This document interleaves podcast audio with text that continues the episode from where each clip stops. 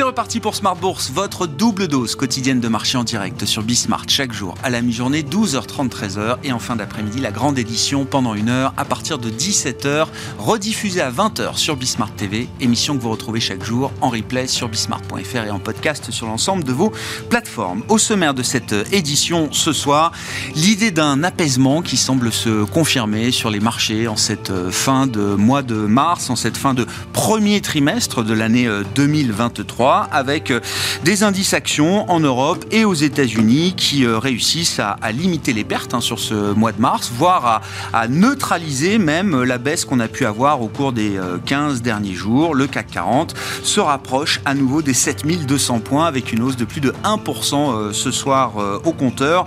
Pour la plupart des indices européens également, on notera des hausses supérieures à 1% ce soir. Les marchés américains sont orientés positivement également en ce début de séance. que penser de cette idée d'un apaisement, d'une accalmie après les turbulences et les tensions bancaires qui ont marqué ces euh, dernières semaines, hein, depuis euh, la mise sous tutelle de SVB le 10 mars euh, dernier. Ce sera évidemment le sujet de discussion avec nos invités de Planète Marché dans un instant. Dans les situations spécifiques, on notera la rechute du titre Atos aujourd'hui après que Airbus a finalement annoncé ce matin qu'il renonçait à prendre une participation dans la société Evidian qui regroupe les activités de cybersécurité, de big data de, du groupe euh, Atos. Le titre est en, forte baisse euh, ce soir. Vous aurez le détail dans un instant avec euh, Alix Nguyen. Et puis dans le dernier quart d'heure de Smart Bourse, le quart d'heure thématique, le thème ce soir sera consacré à l'intelligence artificielle avec deux sujets. La démocratisation des usages de l'intelligence artificielle avec le phénomène ChatGPT. Jusqu'où cette démocratisation peut-elle nous emmener?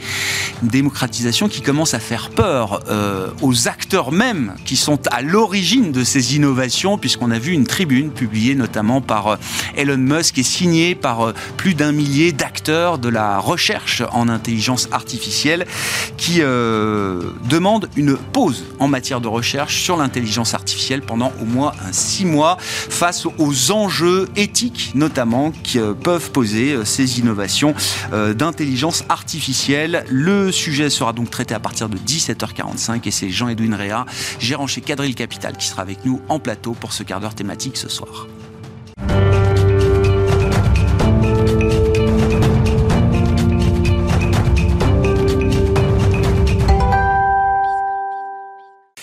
Les infos clés de marché, tendance, mon ami, chaque soir avec euh, Alix Nguyen. Les marchés, Alix, sont euh, repartis de l'avant euh, de manière assez nette aujourd'hui, hein, puisqu'on a une hausse de plus de 1% en Europe et à Paris, notamment pour le CAC 40. Et oui, grâce entre autres au secteur bancaire qui reprend du poil de la bête dans le secteur, dans l'actualité du secteur. Sergio Hermotti a accepté de revenir au poste de président directeur général du BS afin de piloter le rachat de Crédit Suisse. Pour rappel, il a déjà dirigé le groupe de 2011 à 2020. Les cours de l'action des deux sociétés montent. Société Générale et BNP Paribas sont en nette hausse. C'est aussi le cas en Allemagne de Deutsche Bank. À Paris, ST Microelectronics caracole en tête du CAC et profite des bons chiffres de l'allemand Infineon et de l'américain Micron Technology. Les stocks diminuent et la demande est forte dans des secteurs comme l'automobile et l'industrie sont constatés aussi des améliorations du côté des smartphones et des ordinateurs. Oui, les valeurs technologiques portées également par l'annonce hier de la scission des activités d'Alibaba en six parties. Revenu en Chine d'un exil de plusieurs mois au Japon, le fondateur d'Alibaba, Jack Ma, est réapparu en public lundi à l'occasion de la visite d'une école près de Shanghai. Quelques heures plus tard, son successeur, Daniel Zhang, annonçait une restructuration du groupe, un découpage en six sociétés Alibaba deviendra une holding. Chaque unité sera dirigée par un directeur général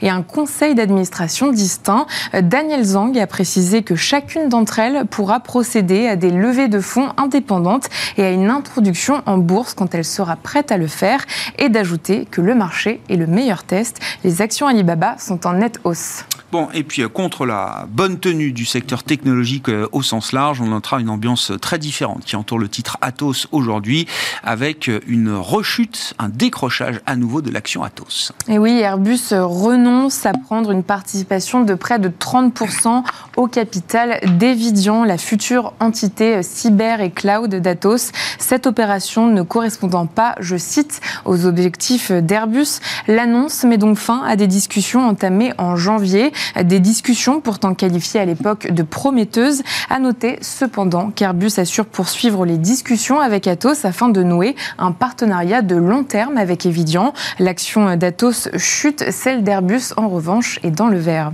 Demain seront publiés le PIB américain pour le quatrième semestre et l'inflation du mois de mars en Allemagne. Et puis vendredi, il y aura l'inflation de mars en zone euro et de février aux États-Unis. Tendance, mon ami, chaque soir, les infos clés de marché en direct avec Alix Nguyen à 17h dans Smart Bourse sur Bismart.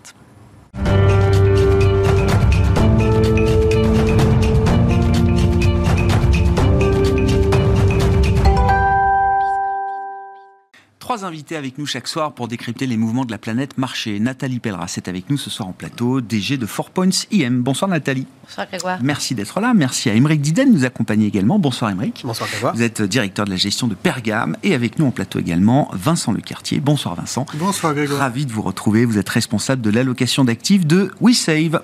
Vincent, qu'est-ce qui a changé ou pas? Au cours de ce mois de mars. Et quand je dis ou pas, c'est vrai que quand on regarde le niveau de prix des grands indices euh, actions euh, en Europe euh, ou aux États-Unis, le S&P est à 4000 points autour, le CAC 40 est autour des 7200 points ce soir, le Stock 600 est à 450 points quand on regarde juste ces niveaux comme ça en instantané, on, a du mal à imaginer qu'on était encore dans une crise bancaire naissante ou embryonnaire il y a seulement quelques jours. Pour revenir un tout petit peu en arrière, on va dire euh, hypothèse de hard landing en décembre, hypothèse de soft landing en janvier, hypothèse de no landing en février, euh, et je pense qu'on revient en arrière, hypothèse de soft landing de nouveau maintenant. Euh, pour essayer de, schématiser. pour moi, la première caractéristique que je vois, c'est que les actions et les obligations sont de nouveau complémentaires. Euh, ça, pour moi, c'est la chose importante euh, et ça a été bienvenu dans les allocations diversifiées. Mm. par contre, il y a une hyper, hyper, hyper volatilité sur les obligations persistantes. Donc, ça montre bien pour moi que le scénario de, de, de, hausse de taux ou pas euh, euh, des, banques centrales à venir et de mouvements sur leur bilan, parce que c'est aussi euh, cet axe-là qui est important, est toujours pas arrêté. Le marché mm. obligataire ne sait toujours pas comment se mm. positionner. Je pense qu'énormément de hedge funds et un certain nombre de sociétés de gestion ont été complètement prises à revers par les, hypothèses alternatives que j'ai pu énoncer tout à l'heure. Mm. donc je pense que les, les gestions obligataires sont perdues. Euh, les gestions, j'irais, fondamentales, obligataires sont positionnées euh, parce que vous êtes euh, sur des rendements relativement élevés, donc vous êtes confortable à être, investi là-dessus, mais avec une inquiétude sur le court terme. Je pense que sur les actions, le grand changement, c'est qu'on bascule d'une hypothèse de reprise économique garantie, entre guillemets, à on est moins sûr. Euh, et du coup, bah, vous basculez des euh, cycliques vers les valeurs de croissance. Donc vous basculez vers, euh, vers des, des allocations plus défensives et qui bénéficieraient a priori d'une fin de hausse de taux, voire même d'une détente éventuellement obligataire. Hmm. Énormément de rotation sur les secteurs, du coup. Donc, donc on a l'impression que le marché ne fait pas grand-chose en termes de niveau, mais quand on regarde l'intérieur, là par contre, c'est le chaos. ça bouge énormément. Euh, donc je pense que c'est très compliqué pour beaucoup de gestions, pour beaucoup de hedge funds qui font du long short. Euh, je pense qu'il y a des, des, ports de saloon euh, très importantes cette année. Mais c'est intéressant. Hein. Effectivement, on est passé par différents états, hard landing, soft landing, peut-être même à un moment no landing, mmh. plaidaient certains. Là, vous dites finalement, c'est c'est un retour à un schéma qui était peut-être le schéma le plus raisonnable, se dire qu'il y aurait quand même un atterrissage économique à un moment sous le coup de l'inflation et sous le coup de la lutte contre l'inflation. On, avait l'espoir d'avoir une, petite accélération économique avec la Chine qui se réouvre d'un point de vue sanitaire et avec une météo qui a été clémente et qui a favorisé la, je dirais une bonne santé économique européenne en, fin de compte. Et bah, cet espoir, je pense qu'il est un peu grillé par le fait qu'on risque d'avoir un peu de compression sur les, les crédits qui vont être accordés à l'économie. Est-ce que ça change radicalement euh, euh, l'hypothèse de croissance finale? Moi, personnellement, je pense que de toute façon, on ne devait pas espérer grand-chose. Je n'imaginais pas que la Chine soit un soutien monstrueux et je ne voyais pas non plus euh, la, question de la générosité sur les prix de l'énergie être durable. Je pense qu'il faudra s'en méfier pour la fin de l'année de toute façon. je pense que la question du crédit en réalité, ça avait déjà commencé euh, en milieu d'année dernière. On le voyait déjà sur l'immobilier. Hein. donc, euh, je pense que le entre guillemets le crédit crunch, il avait déjà déjà été entamé. Pour certaines parties de l'économie, il était déjà présent. Donc, je pense qu'il va être euh, les refinancements étaient déjà plus compliqués dans certains secteurs euh, très leveragés. C'est ça, c'est ça. Donc je pense qu'en fait, euh, certains devaient avoir des mauvaises hypothèses sur, ce, sur, cette, sur cet axe-là. Moi, je pense qu'il fallait euh, rester prudent et que l'hypothèse de banque centrale acharnée contre l'inflation, je pense que celle-là, c'était une mauvaise hypothèse aussi, et je pense qu'on est en train de la remettre en cause. Donc ça permet de, de revenir un petit peu à des choses plus équilibrées. Je disais l'histoire s'accélère, mais effectivement, où c'est plutôt un retour en arrière, un, un schéma macro peut-être un peu plus raisonnable c'est une année de transition et on aura de nouveau une reprise économique euh, poussive mais, euh, mais, euh, mais suffisante pour, pour satisfaire les actions l'année prochaine. Et logiquement, l'inflation devrait décélérer au fur et à mesure mm. pour revenir au-dessus des normes qu'on avait avant Covid, mais sur des niveaux suffisants pour que les banques centrales puissent ne plus être aussi agressives. Nathalie Qu'est-ce qui a changé euh, au cours de ce mois de mars Et euh, effectivement, est-ce qu'on arrive à quand même garder un cap, euh, une orientation un peu moyen, long terme sur la course économique et des marchés? Alors, si je prends ce qu'on voyait nous depuis quelques mois, comme en fait il y avait quand même pas mal d'éléments positifs et négatifs. Et c'est vrai que les problèmes de timing et les rotations sont quand même très très rapides parce que tout est guidé par les banques centrales on, privilégié depuis plus de six mois une large diversification, que ce soit en termes géographiques, de thématiques, et avec une prépondérance de plus en plus accrue de la part un peu obligataire, qui, c'est vrai, avait recouvré des, couleurs et de l'intérêt euh, pour le côté rendement. Donc cette diversification, elle permet d'absorber les, chocs euh, comme on a pu le connaître euh, ces dernières semaines. En revanche, moi, je retiendrai plutôt un élément toujours un peu positif de ce qui s'est passé. Euh, je vais défendre celles qui sont les plus critiquées. Euh, une nouvelle fois, les banques centrales, je pense qu'aujourd'hui, on a quand même assisté, euh, qu'on soit d'accord ou pas avec leur politique, à une pression énorme qui a été mise sur les banques centrales, je parle BCE et, mmh. Fed, par rapport au côté dire, attention, c'était considéré, moi j'entendais, on lisait, mais de toutes parts, des gros stratèges, hein, sur le fait de dire, il faut absolument, limite, c'est limite pour faire un QE, faut arrêter les, les, les, hausses des taux. Euh, alors, la première mission on s'est fait peur. centrale. On s'est en fait, non, non, en fait, le marché a plus paniqué que les banques centrales. En fait, dans la réalité, c'était, pas une, panique, c'était toujours la même chose. Souhaiter que on retrouve une petite dose de morphine pour retrouver une justification d'avoir des valorisations. Euh, en fait, euh, revenir dans les travers du, passé. Alors que, et je, considère que que ce soit au niveau de la, de la banque, de la BCE ou de la Fed. Le fait qu'elles aient maintenu, même si c'était un petit peu moins euh, euh, aux États-Unis, c'était quand même ce qui était prévu, donc ils n'ont pas changé leur feuille de route, vient dire qu'elles prenaient en compte quand même les, conséquences et les dommages collatéraux de la situation, notamment aux États-Unis, qui, elles, étaient plus préoccupantes. Il a quand même clairement établi, euh, Powell, que oui, ce, qui, ce qui se passait sur le système bancaire pouvait être équivalent d'une ou deux hausses des taux et que donc ça pourrait freiner un peu la croissance et la surchauffe de l'économie mais il n'y a toujours pas de hausse du chômage, il n'y a toujours pas, euh, j'irai les facteurs, les éléments de soutien de cette inflation qui fait que cette hausse des taux, elle lutte, tout ça, ils n'ont pas disparu avec. Et de voir que les banques centrales, elles sont là pour être là et pas pour donner, faire plaisir au marché ou bien assurer. Euh, c'est une, première bonne nouvelle, je trouve. La deuxième, c'est que d'assurer quand même un contexte de liquidité qui était nécessaire au marché. Et c'est pas d'apprendre que c'est pas incompatible. On a appris plein de choses en fait au mois de mars. On a appris ce que c'est des AT1, on en discutait.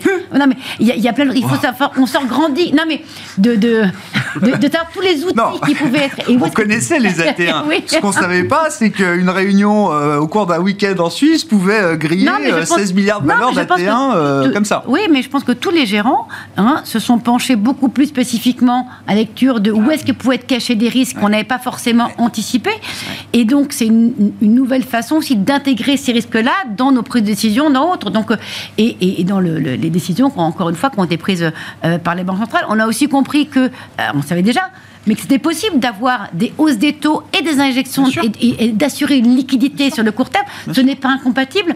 Donc les, les marchés ont eu à digérer ça. Euh, et de ce point de vue-là, mais l'exercice des banques centrales a, plutôt été réussi. Alors, le, problème, c'est que seul l'avenir, d'une certaine manière, nous dira si elles prennent ou si elles ont pris les bonnes euh, mm. décisions euh, à chaque à chaque meeting. sans doute que voilà, le match n'est pas encore terminé, mais voilà, 10, 15 jours après les événements, vous dites c'est un équilibre finalement qui a plutôt rassuré les marchés, alors que la facilité ou la paresse chez certains était de dire il faut tout de suite rebaisser les taux, arrêter la réduction du bilan et, euh, ça, n'engage comment Moi, je pense que ça aurait eu un impact dramatique. Parce qu'en en fait, euh, moi, en tant qu'observateur des marchés, bah, bien sûr. le fait que les banques centrales reviennent, mais, mais changent totalement de direction, ça voulait dire préparez-vous au pire. Parce que c'était le, c'était même anticipé. C'était presque pire que la crise de 2008, puisque la crise de 2008 est intervenue après pour éteindre un incendie. Pour... Là, c'était bien. On, on, sait que ça va brûler et ça va brûler gravement. Donc on va non, ça aurait été un peu et, puis surtout c'était pas c'était pas justifié. Euh, après le ce qui reste quand même difficile sur ces, sur ces marchés-là, c'est de faire la, part entre où est-ce qu'est le meilleur couple rendement-risque.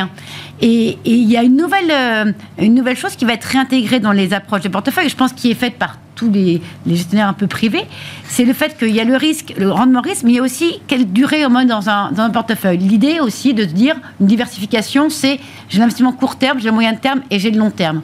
Et ça, c'est plutôt aussi une bonne chose, c'est lié à ce contexte. Après, que, que, les banques centrales maintiennent un, équilibre entre la politique monétaire et la gestion des risques pour la stabilité euh, financière, effectivement, c'est appréciable ça n'enlève rien au fait que ce mois de mars 2023 marque un an après la première hausse de taux de la Réserve fédérale américaine et celles qui ont suivi avec une, intensité foudroyante tout au long de 2022. Ce mois de mars 2023 a marqué quand même l'apparition de premiers craquements financiers ou en tout cas sur des points spécifiques du, du système bancaire euh, américain qu'on n'avait pas vu jusque-là. Oui, parce qu'on avance dans ce cycle. C'est ça qui est, qui, est, qui est, encore une fois très intéressant. C'est que oui, il y a eu toutes ces hausses de taux qui ont été faites, particulièrement aux États-Unis, extrêmement rapidement, extrêmement violemment, dans un marché qui, un, l'a absorbé d'une manière économique et d'une manière, euh, on va dire, euh, financière. Donc ça, c'est plutôt la très bonne nouvelle. L'emploi qui est resté fort, les Américains qui ont continué à puiser dans leur épargne pour consommer. Donc ça, ça a maintenu un niveau de croissance élevé, alors qu'en plus on avait une partie du monde qui était toujours mhm. fermée, notamment l'Asie euh, mais, et la Chine, mais, mais clairement euh, on a pu avoir ce mouvement-là sans trop de heurts dans les marchés, avec une baisse des valorisations qui était peut-être excessive, notamment sur les valeurs de croissance aux États-Unis, mais aujourd'hui on en paye les premières petites conséquences dans ce chemin, euh, dans ce cycle, qui sont les problématiques bancaires. Les problématiques bancaires qui viennent parce que, un, il y a eu des bêtises qui ont été faites, ça c'est clair. L'histoire de SVB, c'est quand même des bêtises. Euh, c'est des histoires aussi. Euh, bah, on a voulu mettre aussi euh, dans des banques pas forcément les bonnes personnes aux bons endroits, des erreurs stratégiques, des erreurs manifestes qui expliquent un petit peu les premiers, les premiers problèmes mais ça vient toujours de quelque part. Mmh. Donc si c'était pas ça, il y en aurait eu autre chose. Donc, donc on a souvent quand même dans les problématiques ça vient souvent des banques parce que c'est les plus exposés aussi à ces risques-là. C'est le canal de transmission de la politique monétaire. On le sait, il faut que le système bancaire soit serein, fonctionne. Si on veut que les décisions qui sont prises tout en haut par les banques centrales puissent arriver jusque dans l'économie réelle, il faut que les banques sont, fonctionnent correctement. Donc c'est pour ça qu'il y a tant d'interventionnisme rapide, efficace pour sauver ce système-là. De même pour Crédit Suisse. Crédit Suisse, euh, bon, on a une problématique de confiance dans cette banque-là, qui est arrivée très vite, accélérée par les, phénomènes de réseaux sociaux, et, et, malheureusement une décision qui a dû être prise en urgence de la part de la Banque nationale suisse, un peu à la va-vite quand même, on estime, parce que faire ce qu'ils ont fait en spoilant le, le, le, porteur d'AT1, il est clair qu'on on s'y attendait pas. Ça c'est clair. On a appris ce que c'était qu'une clause de viabilité. on, on apprend beaucoup de choses. Le bilan des banques, c'est ce qui a quasiment plus dur à, déchiffrer. C'est vrai qu'on préfère avoir d'autres lectures le soir euh, plutôt que d'aller lire comment, comment déchiffrer le bilan d'une banque, euh, parce que c'est extrêmement complexe et, on salue le travail des analystes bancaires parce qu'ils arrivent à nous expliquer comment on doit euh, finalement comparer les banques par rapport à l'autre. Mais là où on est super content, c'est que dans ce mois de mars, on a vu qu'on pouvait avoir la résolution d'une vraie énorme crise potentielle hyper rapidement et que finalement je pense qu'UBS fait le deal du siècle au final. Mm, mm. Euh, moi, je fais partie de ceux qui pensent qu'ils arriveront à, combiner cet ensemble. Et à restructurer la banque d'investissement Crédit Suisse Ça prendra du temps. Ça prendra du temps. Ça coûtera beaucoup plus cher que ce qu'ils pensent. Ils ont rappelé l'ancien boss hein, pour ça, parce que visiblement, euh, il fallait quand même euh, remettre des gens aux manettes qui soient. C'est la bonne personne et on voit que. Oui, non, mais sans doute, sans doute. C'est étonnant, c'est les cours. Mais ça montre aussi la, taille du challenge, quoi. Mais bien sûr. mais je pense qu'ils ont fait le deal du siècle. Ah aujourd'hui, le secteur bancaire, ça permet d'être un peu plus serein qu'il y a 15 jours sur ce On peut parler d'une crise de certains acteurs euh, du système bancaire, mais c'est pas une crise du, système ou du secteur bancaire euh, en général. Et les choses se font dans l'ordre. C'est-à-dire que les, acteurs qui sont tombés étaient des acteurs euh, fragiles ou des acteurs mal gérés. Oui dont on connaissait l'existence, type Crédit Suisse, dont on a découvert l'existence, type SVB, mais ce sont à chaque fois des maillons faibles. Le marché s'est pas trompé, en tout cas, sur les maillons qui ont été attaqués il s'est pas trompé parce qu'il y avait des éléments spécifiques pour ces banques-là euh, et ces, acteurs-là. Et par contre, il a, pas, il a fait payer une prime de risque supplémentaire, donc fait baisser le cours euh, du secteur dans sa globalité, parce que justement, on peut se dire qu'il peut y avoir, euh, on va toujours chercher le suivant. donc, donc à ce jeu-là, c'est normal que les cours de tout le secteur aient baissé et retracé sur le mois de mars.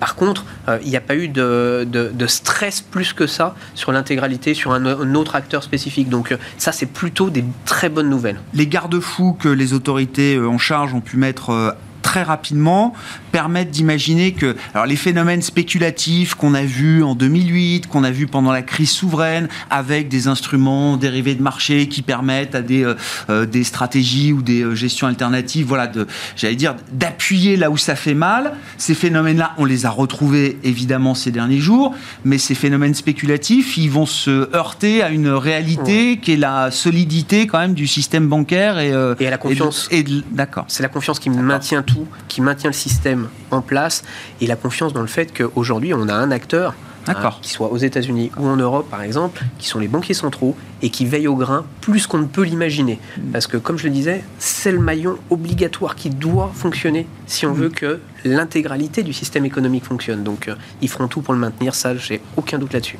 Vincent, comment on, réfléchit la, la situation effectivement des, tensions bancaires qu'on a vu euh, apparaître, à l'idée de la, contagion, alors qui semble évidemment euh, contenue et stoppée même peut-être euh, pour l'instant, mais voilà, c'est pour ça l'idée d'un apaisement, je mettais encore un point d'interrogation parce qu'on sait très bien et malheureusement des, crises financières, toute notre génération en a connu une au moins évidente, et, et on sait très bien qu'on peut passer par des phases d'accalmie, des phases de répit. Euh, sans pour autant avoir euh, soigné forcément euh, l'origine du mal. Je reviens toujours à ma hausse de taux et la crise des dépôts, qui est une crise de, du passif là aujourd'hui pour, pour les banques. Alors, en bourse, il faut généralement à peu près 8 mois pour que les choses se calment. donc, donc on verra Même en 2023 où les choses vont plus vite ça peut, on peut prendre l'hypothèse que ça ira plus vite, mais, euh, voilà. mon, pressentiment, c'est qu'il n'y a pas, il a pas d'urgence et il y a certainement mieux à faire. Si vous voulez prendre des sensibilités équivalentes, euh, vous pouvez trouver sans, difficulté. Euh, moi, je pense par exemple aux matières premières vous avez du rendement, vous avez euh, des valorisations qui sont basses, une sensibilité au cycle. Euh, enfin, pour moi, vous, avez, vous, répondez à peu près aux mêmes critères que les banques sans prendre les mêmes risques. Donc il y a un moment wait and see quand même sur le secteur bancaire, là, vous dites Oui, oui, pour, moi, pour moi, c'est clairement. Donc ça, c'est, ça, c'est la, la, partie euh, financière. la partie économie réelle, hein, je pense que comme d'habitude, il y aura deux, deux niveaux. Il y a la bourse et il y a l'économie au sens large. Euh, la bourse, euh, vous, la plupart des entreprises ont réussi à se refinancer dans des conditions extrêmement avantageuses avec la Covid. Euh, elles ont généralement prolongé, allongé les maturités de leurs dettes. Donc, je serais surpris qu'elles aient un vrai stress à se refinancer avant deux bonnes années. Donc, euh, donc, a priori, je pense que de ce côté-là, même si on a des taux relativement élevés, même si le système bancaire est un peu euh, mm. euh, figé dans, son, dans, dans, dans, le fait d'accorder des crédits, je pense que elles sont pas trop concernées. Aux États-Unis, vous avez les deux tiers du financement des entreprises qui euh, passent par la bourse, hein. donc euh, enfin pour les par les marchés, ouais. Donc euh, donc c'est pas forcément un stress énorme pour les entreprises cotées. Alors par contre, pour les petites entreprises, pour le boulanger du coin qui qui lui n'a pas n'a pas bénéficié des mêmes conditions et qui lui a un vrai stress, là par contre, je pense que c'est beaucoup plus compliqué. Et j'imagine bien que les banques vont vouloir montrer aux autorités qu'elles ont un ratio de liquidité ultra confortable, qu'elles ont un ratio de solvabilité ultra confortable. Donc elles vont serrer les boulons pendant un mois ou deux mois ou trois mois. Euh, donc euh, donc j'imagine qu'il va y avoir un effet sur l'économie réelle, que ça sera plutôt la entre guillemets la petite économie qui va être la plus affectée, donc pas forcément la bourse. Faudra, je pense qu'il faudra essayer de, distinguer ces, deux, ces deux niveaux. Et je pense que la, la difficulté qu'on aura de toute façon, c'est que pour remonter ces statistiques, il va falloir deux ou trois mois. On est toujours en décalé, on est toujours en retard. Même les statistiques de chômage ou ce genre de choses. Euh, voilà, on, sait très bien que c'est des données retardées, donc, euh, euh, donc je pense qu'il va falloir attendre grosso modo l'été avant de pouvoir se faire une vraie idée de ce que sont les conséquences de ce qui se passe aujourd'hui. D'accord. Donc transmission à l'économie réelle, sans doute, mais pas de falaise, non. pas de, de, crunch, non. comme on pourrait dire, immédiat pour les, les acteurs économiques majeurs. Sur la transmission à d'autres point névralgique ou nœud du euh, secteur euh, financier, au-delà du secteur euh, bancaire. Parce qu'avant même qu'on découvre SVB ou qu'on remette le projecteur sur Crédit Suisse, beaucoup alertaient sur des marchés alors moins visibles, moins cotés, moins liquides, avec beaucoup de leviers accumulés. Il y, a, il y, a, trois sujets, effet de levier, liquidité et solvabilité. Euh, effet de levier, euh, il y a plein de fonds euh, divers et variés qui ont mis de l'effet de levier pour essayer de compenser des niveaux de rentabilité qui, qui étaient très bas. Donc c'est évident qu'il y a une sensibilité cachée d'un certain nombre de produits, donc ça il va falloir s'en méfier, il va, il va y avoir des accidents, on a vu en fin d'année plusieurs fonds immobiliers suspendre les, les, rachats, donc on voit bien qu'il y a quand même un, un sujet. un sujet de liquidité ben, on l'a vu avec SVB, c'est-à-dire que vous pouvez avoir des actifs de très grande qualité. Euh, le problème, c'est que si vous n'arrivez pas à les liquider de façon suffisamment rapide pour faire face au rachat, euh, vous êtes en difficulté. Donc c'est valable pour l'immobilier comme pour euh, la dette de l'État américain. Enfin, c'est quand même de ça dont on parle. et, enfin, il y a la question de la solvabilité. Alors là, il y a probablement un certain nombre d'établissements qui sont établissements ou produits qui sont fragiles dans la finance de l'ombre. Euh, enfin, voilà, on sait très bien qu'il y, a un certain nombre de, euh, choses qui euh, ont pris des risques hein, trop forts et qu'une remontée aussi violente des taux d'intérêt ne peut pas ne pas laisser des traces. Hmm.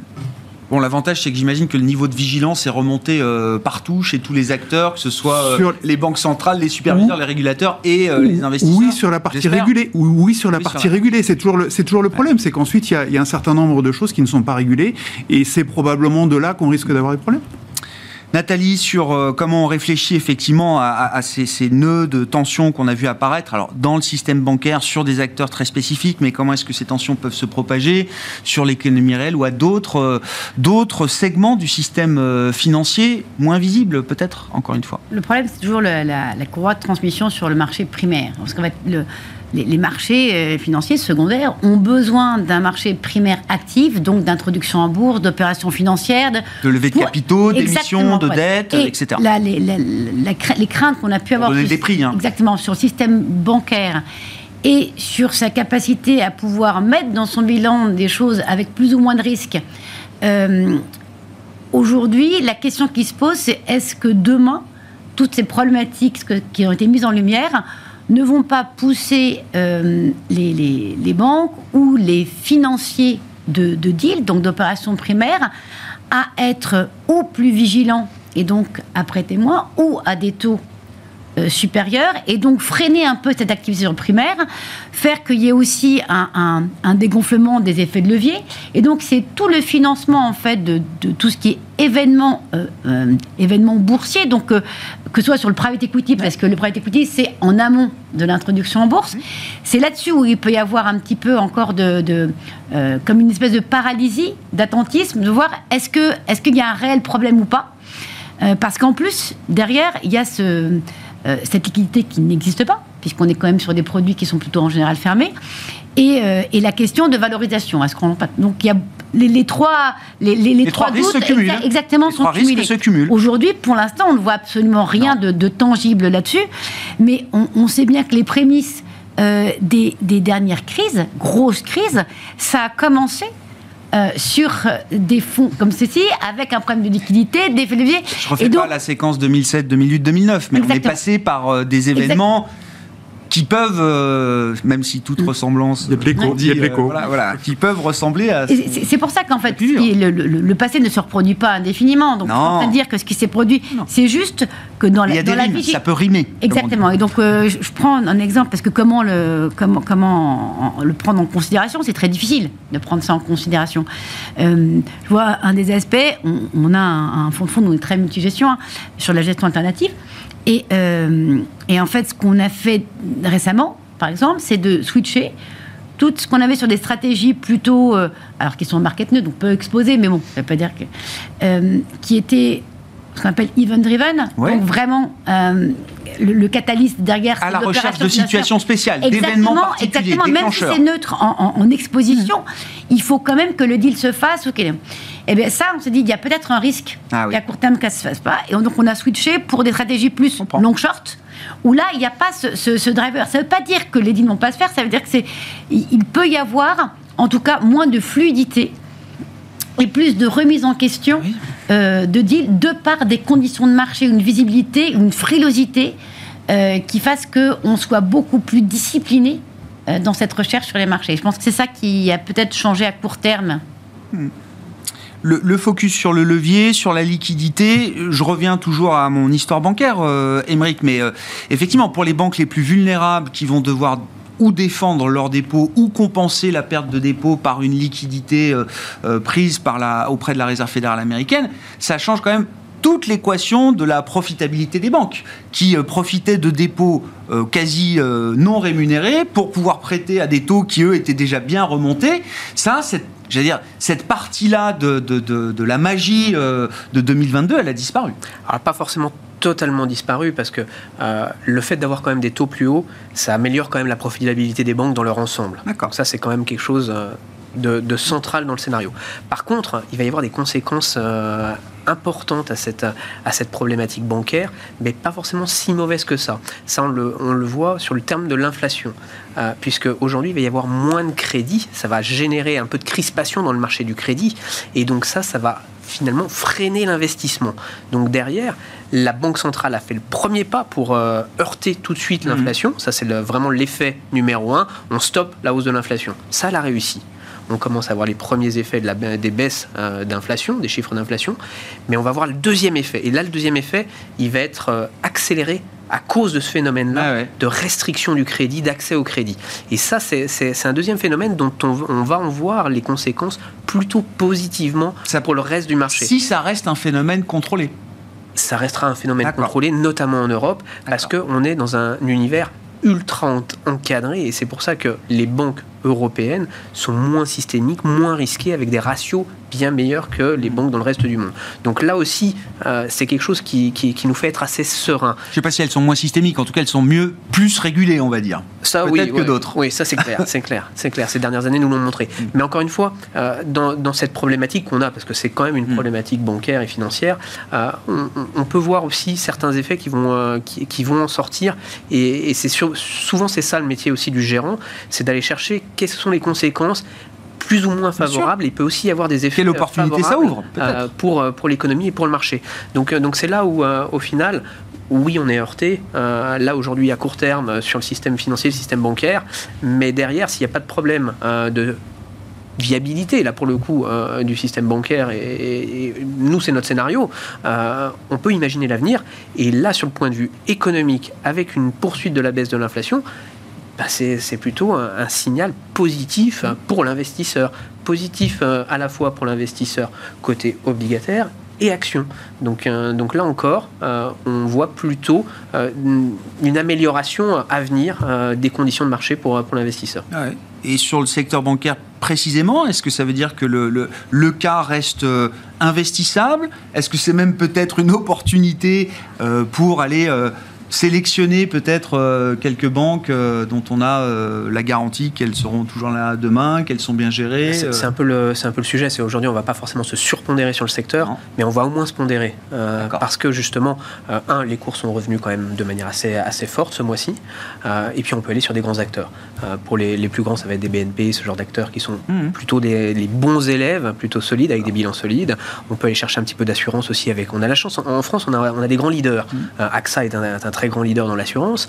Euh, en Allemagne, ils ont Allianz. Enfin, il y, a des grands leaders internationaux qui sont là et qui sont présents, qui sont investissables. Et puis, on peut aller euh, de temps en temps aller chercher d'autres acteurs euh, qui peuvent être liés au secteur des financières.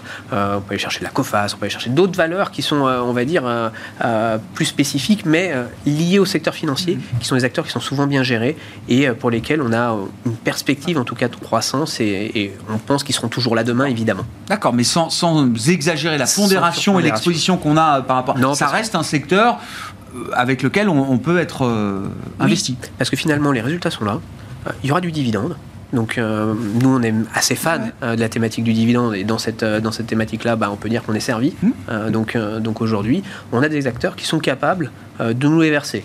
Donc, donc oui, on continue à, à, se pondérer. On ne se surpondère pas parce que dans les crises financières, historiquement, on a beaucoup de volatilité et euh, on ne sait jamais de quoi demain est fait. Donc, euh, donc quand on a un stress, hein, comme on a eu celui euh, qu'on a connu ce mois-ci, bah, on garde quand même un peu de cash et un peu de liquidité pour pouvoir réintervenir parce que la volatilité, elle est présente non seulement sur le marché action, mais elle est aussi ah présente sur le marché obligataire. Ah, décuplée même sur le marché obligataire. Donc, donc aujourd'hui, on voit bien que tant qu'on n'a pas d'assainissement de, ces deux marchés, de la volatilité hmm. sur ces deux marchés, il faut garder des liquidités pour pouvoir réinvestir parce que c'est comme ça qu'on génère le surplus de performance historiquement.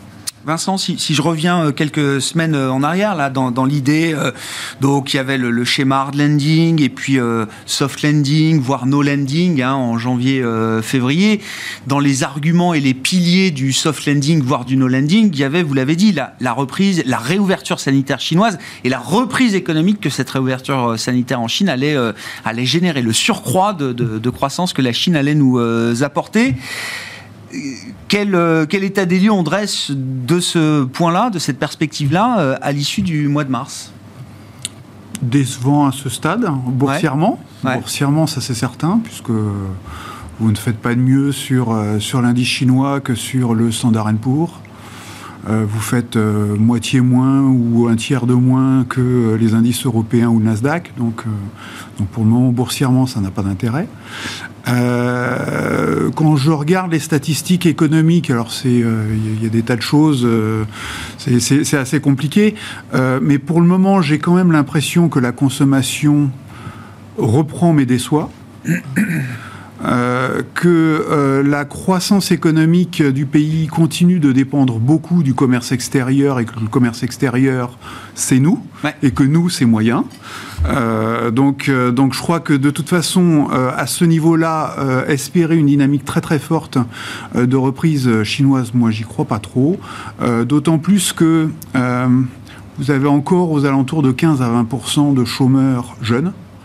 Euh, que vous avez une population qui vieillit de plus en plus, euh, que vous avez euh, une forte solidarité intergénérationnelle qui est organisée, ce qui veut dire que si vous avez fait trois ans d'épargne, vous allez quand même en garder pour vos vieux et pour vos jeunes.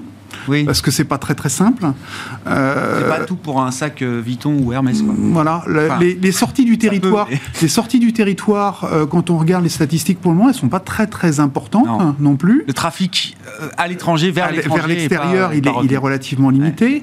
quand je vois les autorités libérer entre guillemets Jack Ma, donc il y, y, a des signaux, il y a des signaux il comme a le droit de revenir, c'est ça, sur le territoire chinois. Il y, a des signaux, il y a des signaux comme ça pro business. Euh, qui moi m'interpelle. Ça veut dire que euh, oui, on veut, on veut essayer de redonner euh, une image qui a été complètement ternie, mais il va falloir ramer parce que je pense qu'ils se sont quand même pas mal grillés sur les dernières, sur les dernières années. quand je vois la masse de capitaux levés par, par la Chine à l'heure actuelle, c'est spectaculaire très très spectaculaire de voir l'État chinois l'État chinois et euh, plus généralement les entreprises chinoises. Il y a des levées de capitaux qui sont très très importantes, euh, très très importantes à l'heure actuelle. Donc, je pense qu'ils bénéficient de, de, flux de capitaux euh, internationaux qui vont vers vers chez eux. Tant mieux pour eux. Mais pour le moment, j'en vois pas la traduction en termes de hausse des marchés. moi, je suis sceptique. Je, je, pense que la démographie joue contre eux. Je pense que l'investissement, historiquement, ils ils ont beaucoup gâché les capitaux qui étaient euh, leur était apporté, euh, donc de l'investissement non productif pour être clair. Euh, j'ai pas le sentiment que l'immobilier, la, construction soit un thème qu'ils aient envie de redévelopper de façon importante. pour la technologie, on est en train de les verrouiller au niveau des semi-conducteurs. Donc moi j'ai beau, beau essayer de faire le tour du problème, je, je pense pas. Alors peut-être qu'à court terme j'aurais tort, pendant, pendant six mois j'aurais tort, mais sur une vue un peu longue, voilà, je suis pas, je suis pas très très chaud. Bah, gardez la parole, Vincent. On va faire un dernier tour de table. Voilà, logique d'investissement. On, a compris que le secteur bancaire, c'était pas une urgence euh, pour vous. Déjà, on évacue cette euh, question. Pour le reste, qu'est-ce qui a pu bouger dans les, allocations que vous euh, supervisez Nous, on était déjà exposés comme ça, mais c'est, mais, mais, c'est pas la question. C'est pas la question.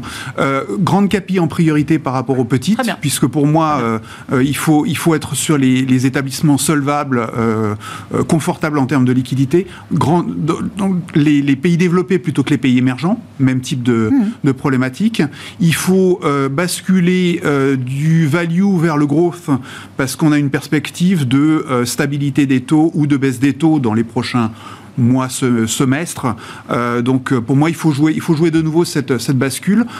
quid du dollar? Je pense que ça sera une, une vraie question. Moi, mon pressentiment, c'est qu'il va continuer de baisser. Euh, voilà, parce qu'on a toujours un décalage de politique monétaire entre les deux euh, transatlantiques. Donc j'ai l'impression qu'il va. Il est remonté pendant quelques semaines, pendant la crise. Ouais, mais, mais je pense. Mais euh, c'était pas un signal. Non, j'ai pas, cette impression. pour moi, la, la, grande question, ça va être les matières premières. Quand est-ce qu'on s'y réintéresse, notamment le pétrole, parce que les, les, autorités américaines, à un moment, il va falloir reconstituer les stocks stratégiques, quel que soit l'état de l'économie. Hein, il va falloir reconstituer ça.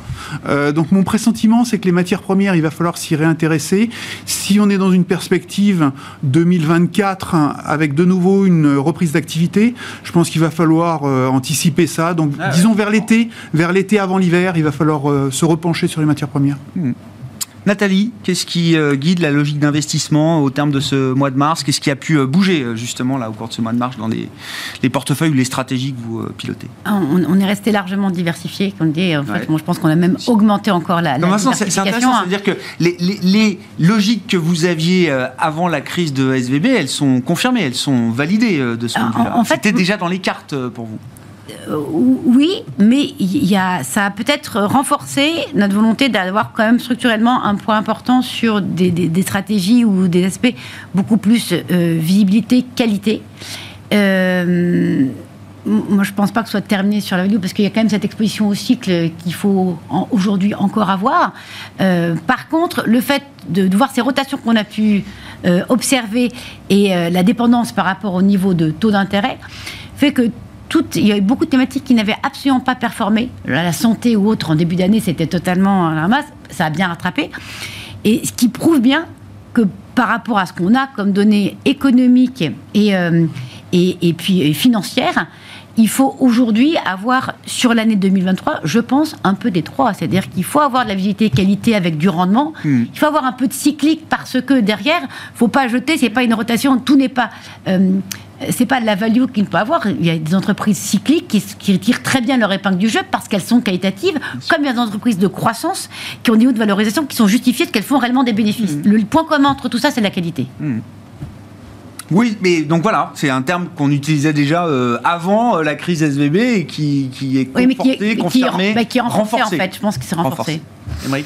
Un peu pareil, avec, euh, c'est vrai, une plus, euh, plus grande diversification que par le passé, ça c'est sûr. Euh, une classe d'actifs qui était ininvestissable, qui est redevenue totalement investissable depuis six mois. Donc, on continue de la renforcer. Ça, c'est aussi un point important, notamment pendant ces périodes un petit peu de, de, vacillement, de crise et de volatilité sur le marché obligataire. On a beaucoup d'obligations qui, mm. donc, par les écartements de spread, mm. sont, ont rebaissé. Donc, on a remis un petit peu d'obligataires, diminué un petit peu les actions. Par contre, on a réinvesti euh, sur des actions un petit peu plus risquées en allant chercher un petit peu de croissance, croissance américaine.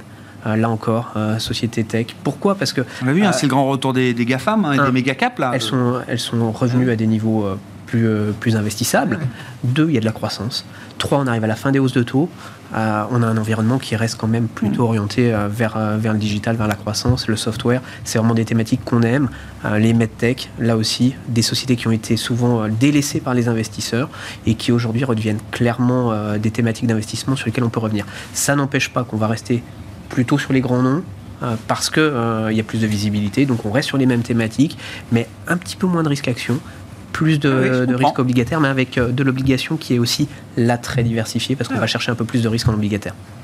Le mois de mars aurait été un mois euh, obligataire, euh, effectivement. Merci beaucoup d'avoir été les invités de Planète Marché ce soir. Émeric Didet, directeur de la gestion de Pergame, Vincent Lecartier, responsable de location d'actifs de WeSave, et Nathalie Pelleras, DG de Four Points IM.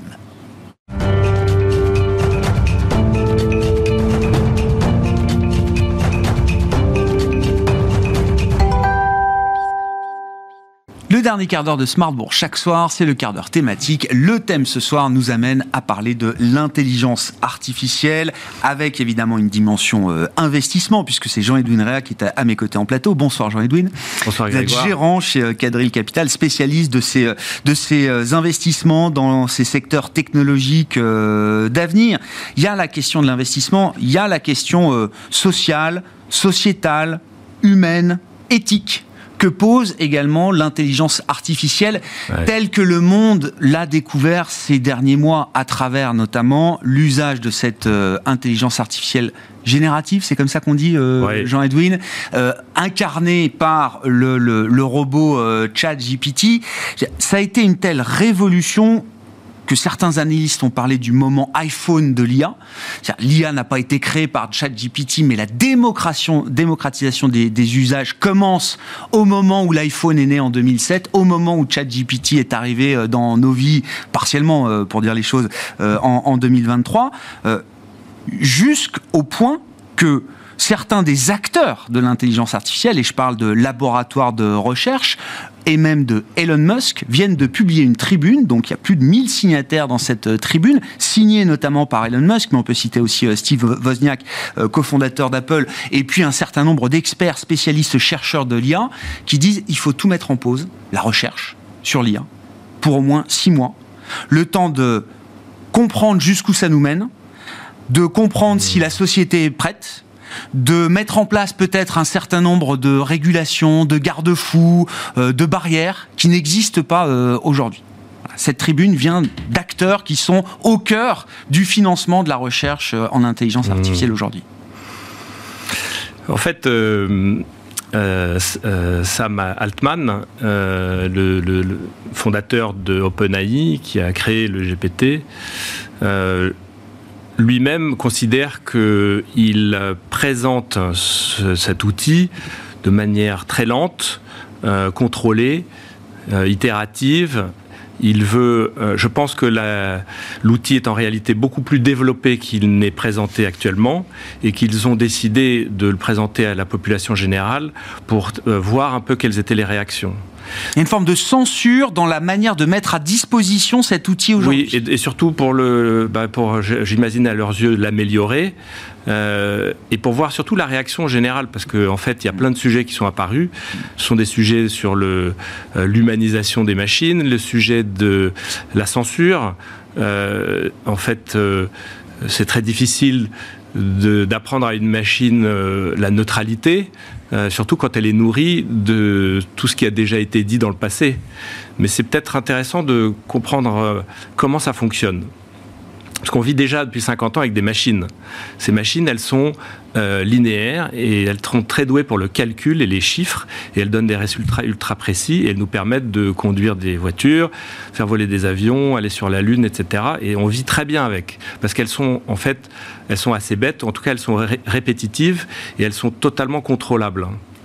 Et ce qui a la révolution en fait de, de GPT, c'est un petit peu, je pourrais prendre l'exemple de traverser la rue Ok, je, traverse la rue, je vois venir une voiture, je ne sais pas à quelle vitesse elle arrive, je ne connais pas la distance entre les deux trottoirs, ni la résistance du vent, ni rien. En fait, j'ai aucune donnée précise, je n'ai que des données sensorielles totalement imprécises, mais je suis capable, avec du processing parallèle, on va y venir, d'estimer ma chance de survie, de traverser sans mourir. Bon, le GPT, c'est ça en fait, c'est de la mise en contexte de mots ce ne sont que des mots. Ils n'utilisent aucun chiffre. Ce sont des bases de données colossales de textes qui viennent, on peut imaginer Wikipédia et tout le reste, les bibliothèques nationales, tous les livres jamais écrits, etc. Et quand vous mettez les mots euh, les uns à côté des autres, le, GPT va chercher euh, à mettre, en fait, il va regarder comment il a été mis en contexte dans d'autres mmh. situations et il va chercher la meilleure réponse probable.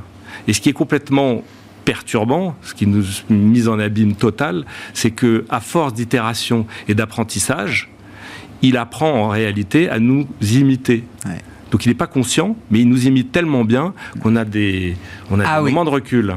Et c'est la version 3 qui a été rendue publique, mais il y a une version 4 qui est déjà euh, disponible en version payante, et il y a probablement des versions 5 auprès des gouvernements et qui sait d'autres. Sam Altman n'a pas signé cette tribune euh, à laquelle je faisais euh, référence, mais mi-mars, lui-même, euh, interview à ABC News, se déclarait un peu effrayé par, euh, comme vous dites, ce que le GPT, comme vous dites, euh, Jean-Edwin, avait pu susciter effectivement, et la, puissance peut-être aussi de, cet outil, où sont les frontières, etc. Euh, alors, il parle de risques de désinformation à grande échelle ou de cyberattaque, effectivement, mais le point clé pour lui, c'est de dire la société a besoin de temps pour s'adapter. Quand on voit euh, Goldman Sachs, étude qui nous dit 300 euh, millions d'emplois détruits, euh, il y aura jusqu'à 20% des emplois, mais parmi les emplois les plus qualifiés aujourd'hui, on parle des juristes, on parle des avocats. Enfin, je veux dire, ces gens-là se sont jamais dit, ou s'ils se sont dit qu'ils allaient être remplacés par une intelligence artificielle, ils se sont surtout dit que c'était pas leur génération, mais que c'était la suivante qui allait être remplacée. Là, c'est dans dans trois ans peut-être. Et les gens s'imaginent toujours que ce seront des jobs autres que le leur.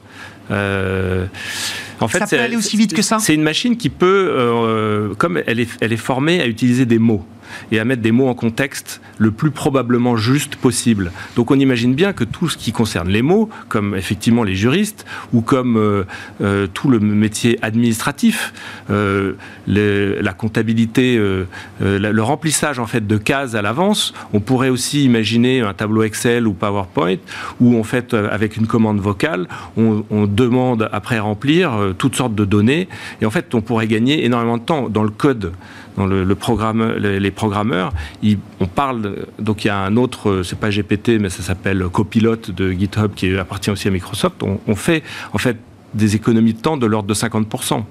Parce qu'en fait, on peut préprogrammer, euh, on peut commander euh, simplement, euh, donne-moi euh, une itération logique pour faire une fenêtre qui s'ouvre et, tout le code sort. On n'a pas besoin de le faire soi-même.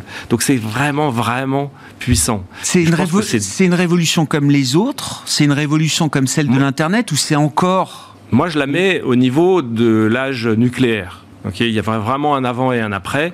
Le monde a complètement changé ce, GPT ou cette intelligence artificielle n'est pas tout à fait mûr, mais on n'est pas loin de ce qu'on appelle euh, euh, escape velocity. on pourrait voir ce mm. truc décoller tout seul, puisqu'il se, il se nourrit lui-même. Et la mise à disposition de la planète, on a, euh, je sais pas, on a eu 100 millions d'utilisateurs en 5 jours. Et, bon, donc en fait tout le monde donne sa jamais un outil informatique ou numérique n'a été adopté à une telle vitesse par autant de gens. Et, on, on continue tous les jours de donner des données à les applis qu'on utilise, et évidemment, elle en fait partie. Ça leur fait peur eux-mêmes, là, ils sont en train de dire, on peut pas nous laisser ça entre les mains. Il faut que absolument la société se saisisse de ce sujet. Euh, ça devient un sujet presque, oui, politique, je sais pas comment le dire autrement. euh, Jean- Bah, Et vous, dans oui. vos thématiques d'investissement, j'ai bien en tête qu'il y a cette thématique de la déshumanisation, comme vous Oui, dites. oui. C'est exactement ça là. Ouais, c'est, c'est, ça fait peur parce qu'en fait, je parlais des machines qui calculent très précisément mais qui sont un peu bêtes. Et puis tout d'un coup, vous avez des machines qui savent pas calculer mais qui donnent des réponses probables. Et vous les mettez ensemble. Et là, les humains sont dépassés. Avant, on avait des machines qui savaient faire ce qu'on savait pas faire. Maintenant, on a des machines qui savent euh, faire ce qu'on sait faire mais mieux. Là, euh, ça devient très compliqué. Et puis, je vous parle même pas de. On parlait de cybersécurité, mais le monde de l'armement, de la guerre, des scénarios, euh, etc. Donc, c'est compliqué. Après, euh, les, les gens qui le développent considèrent que, comme toute invention, on peut en extraire des grands bénéfices. Je ne sais pas, il y a peut-être beaucoup de gens qui seraient ravis d'avoir 20% de leur temps de vie à travailler et 80% hors sommeil euh, à vivre ce qu'ils aiment vivre. La vitesse à laquelle ça rend caduque des débats qu'on peut avoir encore aujourd'hui euh, sur la question du travail ou du temps de travail. Euh, comment la logique d'investisseur, de l'investisseur prend le dessus ou reprend le dessus euh, d'une certaine manière, euh, Jean-Edwin, parce qu'on peut philosopher euh, à l'envie Ouais. sur ces sujets. Mais l'idée, c'est quand même, est-ce que c'est une partie de, de l'IA là qui vous intéresse en tant qu'investisseur? Est-ce qu'il y a d'autres segments qui sont peut-être plus intéressants en termes de risk-reward pour un investisseur aujourd'hui? Bon, j'ai- clairement, j'ai trouvé beaucoup de secteurs qui sont impactés, mais pas forcément positivement, mais qui sont qui sont disruptés, mais qui peuvent rebondir et ensuite euh, créer des jobs plus intéressants. Euh, effectivement, dans l'éducation, dans le programme euh, informatique, le droit, les avocats, l'architecture, le- les médias, l'information et la Bien désinformation, Ah, mais bien sûr. la scénarisation, l'administratif, les call centers. Bon, tout ça, ça va bouger. Dans le monde de l'investissement, actuellement, ce qui est le plus visible à mes yeux, c'est que on a, on sort euh, post-pandémie, post-Covid, post-digitalisation excessive, d'une sorte de surcapacité dans les data centers et dans euh, le, le cloud. Ouais. Donc ce- logiciel et tous ses cousins vont venir peupler le cloud parce qu'ils ont besoin d'énormément de capacités de calcul. Autant euh, euh, la crypto n'a pas donné euh, grand-chose, euh, elle consommait beaucoup de calculs, mais elle a pour l'instant pas encore trouvé son- le problème à sa solution. Euh, L'intelligence artificielle, elle a trouvé déjà des, des- des cas d'utilisation instantanés. C'est Nvidia, hein, je crois, qui a tenu ce donc- discours en disant, alors bon, ils ont bien profité quand même de l'émergence et de la montée en puissance des cryptos, parce qu'ils ont vendu beaucoup de processeurs de carte mère euh, sur cette, sur cette Mm. idée-là. Le dernier discours du management d'Nvidia, c'était de dire, la crypto, on veut plus en entendre parler. Ça Nous, maintenant, c'est l'intelligence artificielle. Ouais, c'est vrai. Non, Euh, c'est opportuniste. et Après, euh, c'est eux qui ont inventé le, le Oui, oui. GPU, c'est eux qui ont fait migrer le monde des calculs. Non, mais ce que je veux dire, pour revenir sur le cloud, comme vous disiez, euh, on se demandait, la sortie Covid, si on n'était pas sur un plateau de croissance du cloud. Avec ce qui arrive, là, vous Oui, dites, alors euh, je- je- j'en ai parlé avec euh, quelques spécialistes, des analystes ou des entrepreneurs du cloud. Euh, on parle probablement d'un- d'une inflexion cet été, donc ça va être rapide. Ah. Euh, il y a clairement chez AWS et Azure de la surcapacité issue de euh, plein d'applications qui sont en déclin ou qui sont pas en taux d'utilisation aussi rapide ou qui avaient surbooké parce qu'ils pensaient avoir une croissance euh, de dingue et puis qui vont pas la réaliser. Donc on- ils appellent ça l'optimisation. En réalité, on va consommer moins, donc on réduit un peu le budget de, de cloud. Mais derrière, effectivement, ça repart. euh, ça, ça repart avec les outils AI. Donc, soit on peut investir dans les sociétés euh, bah, Microsoft et Nvidia, mais qui sont déjà euh, plus que surcapitalisées sur cette opportunité telle qu'on la comprend aujourd'hui. Je ne peux pas non plus réduire ce que ça va être demain. Euh, on peut aller euh, sur des plus petites niches. Euh, par exemple, il faut des réseaux d'interconnexion dans toutes les cartes de calcul à l'intérieur d'un data center. Il faut que ces réseaux soient ultra rapides et il faut qu'il il sera aussi lent que le seul maillon faible. Donc il faut que tous les maillons soient robustes. Donc on parle de 400 gigabits Ethernet par exemple. Là, il y a une société comme Arista Networks qui est assez bien positionnée, qui est un concurrent de Cisco, mais qui ne fait que les, les data centers des ce qu'on appelle hyperscalers, donc les, les GAFA en fait. Euh, il y a euh, des sociétés qui vendent des bases de données. Euh, évidemment, Microsoft est présent. Leur base de données SQL est la plus répandue pour les data centers. Entre autres, il y a Oracle, mais ça n'a pas été sa priorité. Il y a une petite société qui s'appelle MongoDB, qui est assez spécialisée dans le, le stockage de données en documents. Hmm. Et justement, comme on parle de lire des mots, ça peut les bénéficier. Ils n'ont rien dit là-dessus pour l'instant. On peut aller dans un secteur qui s'appelle DevOps. DevOps, c'est le monde des développeurs. Euh, il est clair que puisqu'on a 50% de gain de productivité avec un GPT par exemple, on peut imaginer que les boîtes de DevOps euh, vont avoir euh, plus d'utilisateurs ou, plus de rentabilité ou un mélange des deux. Donc là, il y a une société qui a eu des difficultés récemment qui s'appelle GitLab. Oui. qui est un peu mentalement et culturellement un concurrent de GitHub, qui a été racheté par Microsoft, mm. qui effectivement on commence à le sentir et partout. il y a le monde des RH. Euh, tous les logiciels de RH, Workday, Oracle, etc., tout ça, ça, ça ne peut que marcher mieux avec des outils de pré-remplissage, de pré-calcul, de pré-compréhension de...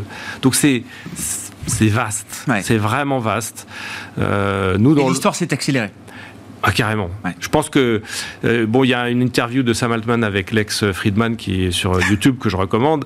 Euh, c'est des gens qui planent pas mal, euh, mais ils, vont jusqu'au plus profond du problème et la, la, la mise en abîme, l'humain dans la machine et ainsi de suite. Mais c'est sûr que ces machines, elles apprennent comme nous. Mm.